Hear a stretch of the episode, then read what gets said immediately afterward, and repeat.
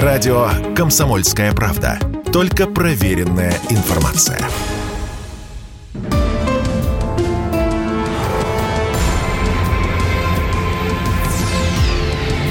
Авиаинциденты.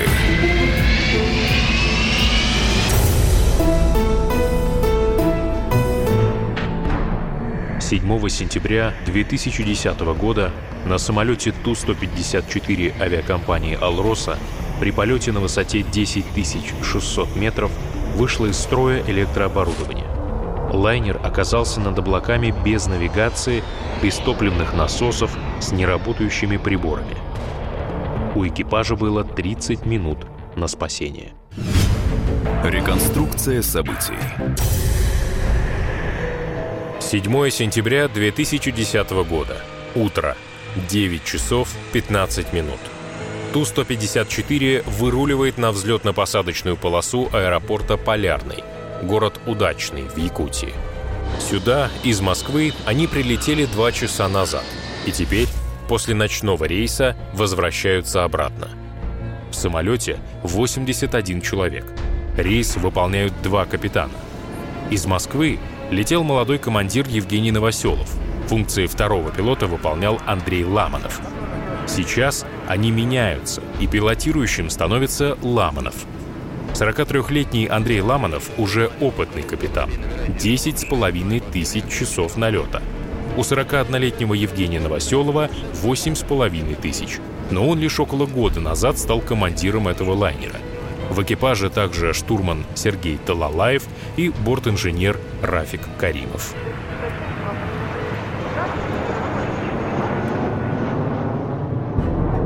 Спустя 2 часа 20 минут после взлета напряжение в левой бортовой сети начинает скакать от 9 до 25 вольт вместо положенных 28.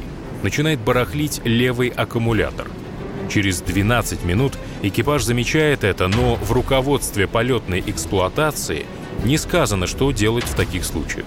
Опытнейший бортинженер Рафик Каримов объединяет сети левого и правого аккумуляторов. На Ту-154 существуют левая и правая сети постоянного тока. Они независимые. Влияние одной сети на другую возможно только в случае их объединения – Резко начинает падать напряжение и на правом аккумуляторе, в правой бортовой сети. Экипаж передает на Землю сообщение о своих проблемах и решение о вынужденной посадке в Сыктывкаре. На борту в это время происходит пожар левого аккумулятора.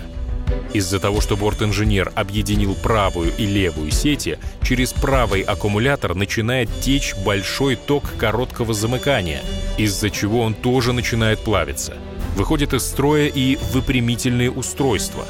На высоте 10 600 метров в течение 5 минут на борту происходит полная потеря электропитания. Это приводит к отключению навигационных систем и средств связи. Топливные насосы также отключаются, рассказывает командир Андрей Ламанов.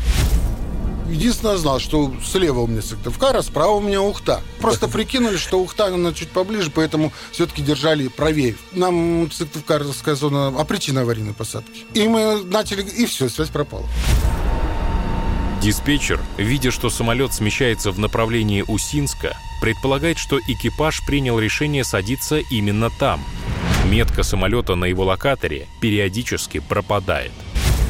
Мы были над да, облаками, над слава богу, стало расцветать. Нужно пробивать как-то вот эту облачность и выходить на визуальный контакт с землей. Искать ту же Ухту. У меня мысль была, что может, ту же Ухту найдем, там приличный аэродром. Стакан воды нам поставил э, Раф Каримов, бортинженер, на всякий случай. Я сразу могу сказать, что ни по какому стакану воды, если ты находишься не в визуальном контактом с горизонтом, это невозможно. Самый главный фактор, что нам повезло, что это все-таки был день. Ночью мы с этой ситуацией не справились. В облаках визуально, то есть на глаз, летать нельзя, только по приборам. Человеческий организм устроен так, что, оказавшись в облаках, когда не видно линию горизонта и другие ориентиры, он перестает воспринимать свое положение в пространстве. Пилотировать в этом случае можно только по авиагоризонту – по-другому очень сложно понять, в какую сторону кренится самолет. набирает он высоту или снижается. Руководствуясь собственными ощущениями, тут очень просто ошибиться. Но авиагоризонт не работает. В создавшейся ситуации Андрей Ламанов справляется с пилотированием машины, пробивает облачность и снижается. Диспетчеры окончательно теряют связь с самолетом, и информацию о местонахождении рейса 516 теперь передает только аварийный буй системы Коспас Сарсат. Начинает раскручиваться маховик аварийно-спасательной операции – прибор сигнализации минимального остатка топлива в расходном баке. Вот он успел завизжать. Это самый страшный момент, который произошел. Я понял, что все, нам полет остался 30 минут. Насосы в расходный бак не качает, а двигатели питаются только, только? с расходного бака. У нас вообще такая ситуация дикая получилась. Мы имеем три работающих двигателя, три генератора, 19 тонн керосина. И мы ничего этого забрать не можем. Потому что у нас нет преобразования, нету 27 вольт, нет насосов и нету выпрямительных устройств. Все на самолете есть, а взять мы это, это уникальный случай. Я стал пробивать облачность. Осень, тепло, сентябрь месяц, тайга, красота неимоверная. Красный, коричневый, желтый цвет, скорость 400. И вот это мне как по глазам долбануло, вот этот ковер. И я думаю, как я сейчас буду определять вообще, где я, где моя площадка, где, как я ее найду, потому что все это мелькает, все это, стараюсь убирать скорость, самолет становится непослушным, задирает нос. Ну, сначала все это мелькало, просто если попадись мне сразу эта полоса, я бы не сел, по-любому. И когда я смотрю речку-то увидел, взял курс на речку, а потом взял вдоль нее. Думаю, если есть речка, есть населенный пункт, есть какие-нибудь огороды, там, пашни. И увидел такая площадка, она, правда, не совсем такая прямоугольная была, но идеально ровная прям. И я захожу, и, вы знаете, снижаюсь, снижаюсь, и пошли блики. А это, кажется, болото. Огромнейшее болото. Я таких болот не видел в жизни. Огромнейшее болото. Ну, естественно, взлетный режим. Отвернул опять к этой речке. И вот уже где-то там на излучине тоже такая площадочка, как песочек такая, вроде как ровненькая. И тут я уже зацепился, я думаю, я от нее уже не отстану. Обнаружение взлетной полосы было неожиданной удачей. Раньше на этом аэродроме летали местные Ан-2, Як-40 и Ан-24 но 8 лет назад он был закрыт для самолетов и имел статус неэксплуатируемой вертолетной площадки. Ее короткая полоса 1325 метров была никак не пригодна для Ту-154, и успешная посадка на нее аварийного самолета со сниженной управляемостью в данных метеоусловиях была бы чудом. Погода пасмурная. Горизонтальная видимость 22 километра, но нижний край облачности на высоте 400 метров. Из-за отказа электричества невозможно выпустить закрылки, значит перед посадкой нельзя будет снизить скорость. И заходить на короткую полосу придется на 380 км в час вместо положенных 280. Бортпроводники равномерно распределяют пассажиров перед аварийными выходами. Полоска я сразу определил. Очень узкая и очень короткая. И я сразу понял, что мы выкатимся, конечно. Мы, представляете, если садиться на грунт, провалится одна тележка, будет несинхронное вот это движение, все. развернет, да. и будем мы эту волчком, эту тайгу косить. Поэтому все, я думаю, вот для себя выбрал mm-hmm. только сюда. Мы ее теряли потом. Скорость очень большая, все это, представляете, размазывается. Промазал, потом давай второй заход делать, опять, смотрю, бац, она вон проскочила мимо. Думаю, надо забираться повыше. Забираемся повыше, там облачность. Мне начинает заливать водой. Дворники не работают, они тоже электрические. Опять вниз, и тут я ее уже увидел. Она была чуть-чуть правее, и так, в принципе, далековато. И я блинчиком, блинчиком уже все, сказал, полосу вижу. И, и мне Рафик говорит, Андрюша, только садиться, на второй круг мы уже не уйдем. Я говорю, спасибо, Рафик. А я как-то тоже взбодрить ребят. Я говорю, да куда мы денемся? Говорю, конечно, сядем. Все, я полосу вижу, сам думаю, черт его знает. Минимальная длина полосы для Ту-154 2200, это минимальная, она 1300. Размах крыльев у меня 37,5 метров, ширина полосы 35. Единственное, что немножко я испугался уже перед... Э, да, да, очень большие сосны пошли. А шасси выпущено, я его немножко на себя поддернул. Думаю, сейчас тележками ударимся в клюнем. Да. Если бы я не поддернул, то, в принципе, перелета даже вообще никакого нет. Реверс в воздухе включил. Ну и с перегрузкой 1 и 2 всего лишь. Мягенько сели. И вот касание где-то на 390 произошло. И штурман диктует скорость 390, потом 350, 300. А я кручу в голове, что это очень большая скорость, что это много-много. Потом 250, 200. А полоса кончается. И вот он когда сказал скорость 100, и я прям тут выдохнул, и мы вот выскакиваем с полосы, шмяк, и она 5 секунд ушла до нуля. Потому что вот эти деревья на концевой полосе безопасности, мы их не сбивали, мы их просто давили. Экипаж применяет аварийное торможение, но все равно выкатывается на 168 метров и въезжает в кустарник и мелколесье.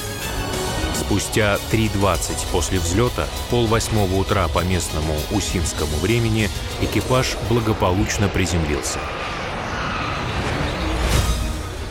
Ну вот, заехали мы в лес, проводники сработали как положено, выкинули все трапы, а мы же в лесу, а трапы раз и на елке все легли. И глянул, там уже пожарные стоят. Говорит, «Э, колеса дымятся. Ну мы же аварийные угу. тормозили, юза нет. Я говорю, горят или что? Нет, говорит, пар идет. Я говорю, облейте пеной. Дождик пошел тут еще. Я говорю, а чем будем эвакуироваться? Я по салону пробежал, посмотрел, все в порядке, люди все живы, здоровы, все целые. Я говорю, у нас еды тут навалом, воды навалом. Говорю. А пока вот эту площадку нам не выкосят, мы не выйдем с самолета. Да, выпрыгивать на елки на эти, да. смысла тоже нет. И я уже слышу, бензопилы работают, вот это все движение пошло.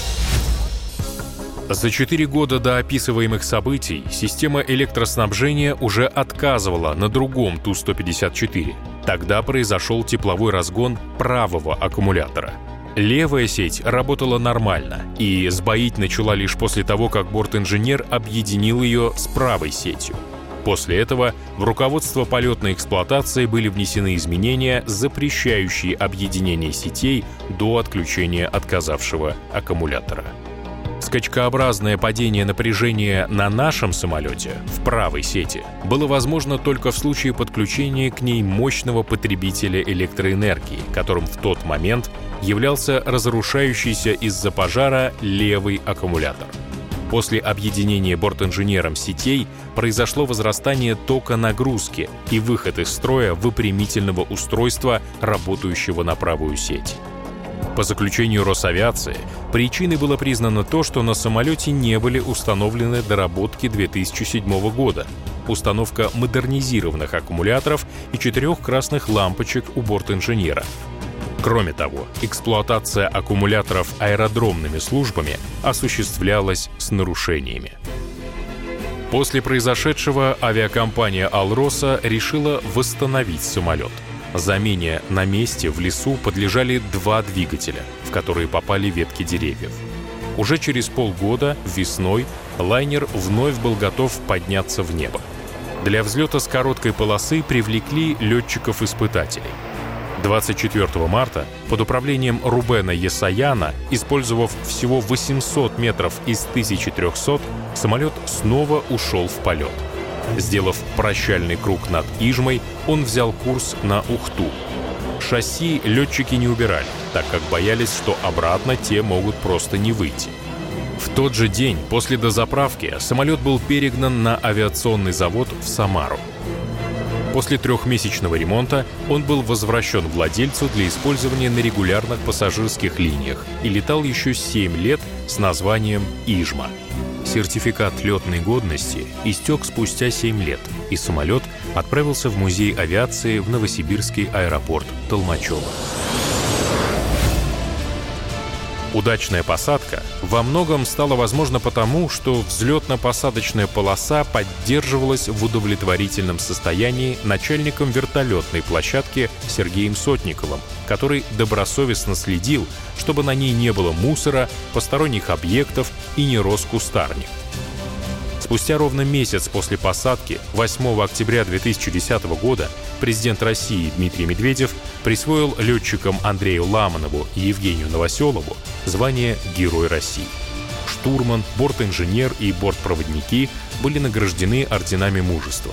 Спустя полтора года и начальник вертолетной площадки Сергей Сотников был удостоен медали Ордена за заслуги перед Отечеством второй степени. Я когда после посадки форточку только дернул, Запах. деревья вокруг, запах, и листики такие разноцветные полетели мне на колени. Фу, аж вы- выдыхаешь. Самое главное, ограниченность во времени. Когда у тебя осталось полета на 30 минут, а ты на эшелоне 11 тысяч находишь. Вот именно ограниченность во времени. Что вот взять ребята, которые э, посадили самолет на кукурузное поле э, Уральской авиалинии, а у меня хотя бы 30 минут было, у них секунды были. Рубен Есаян, летчик-испытатель, герой России. В руководстве по летной эксплуатации черным по белому написано, да, что в течение 25-30 минут полета летчики должны, должны повернуться, посмотреть, как у него борт инженера там. Даже если он ничего не докладывает, никаких этих, должны посмотреть туда. да. Человек сам признался потом, этот борт-инженер, что взлетели, набрали, летели. Он голову положил на доску, ну, на столик Угу. и заснул. И прозевал, что ли, Да. получается? И 50 минут где-то он спал. Вы ни разу никто не посмотрели, что там, все прочее. Вы сидели, смотрели вперед, летите, все хорошо, все нормально. Потом он, он открывает глаза, да, видит. Значит, а на 154-й м, по левому и правому борту по два аккумулятора. Два левый борт, два правый борт. Правый борт. Постоянного тока аккумуляторы. Он, значит, посмотрел, загорелось красное табло, как мы, как водители говорят, закипел аккумулятор. Угу. Ну, тепловой разгон в авиации, говорят, одного из аккумуляторов правого борта. Он берет, автомат защиты выключился, выключил аккумулятор. Он берет, снова включает. Он опять ему выключает. И когда он там четвертый, пятый раз сунул, и второй аккумулятор пошел по этому борту. Тепловой разгон. И тут, когда у них часть приборов стала отказывать, они спохватились, что то он с перепугу берет вот этот правый борт, Угу. который замкнувший, подключает на левый целый. И замыкает И сразу там. замыкает. Замыкает там, и у них приборы, все, давай вниз, и все прочее, все. Выскочили вниз.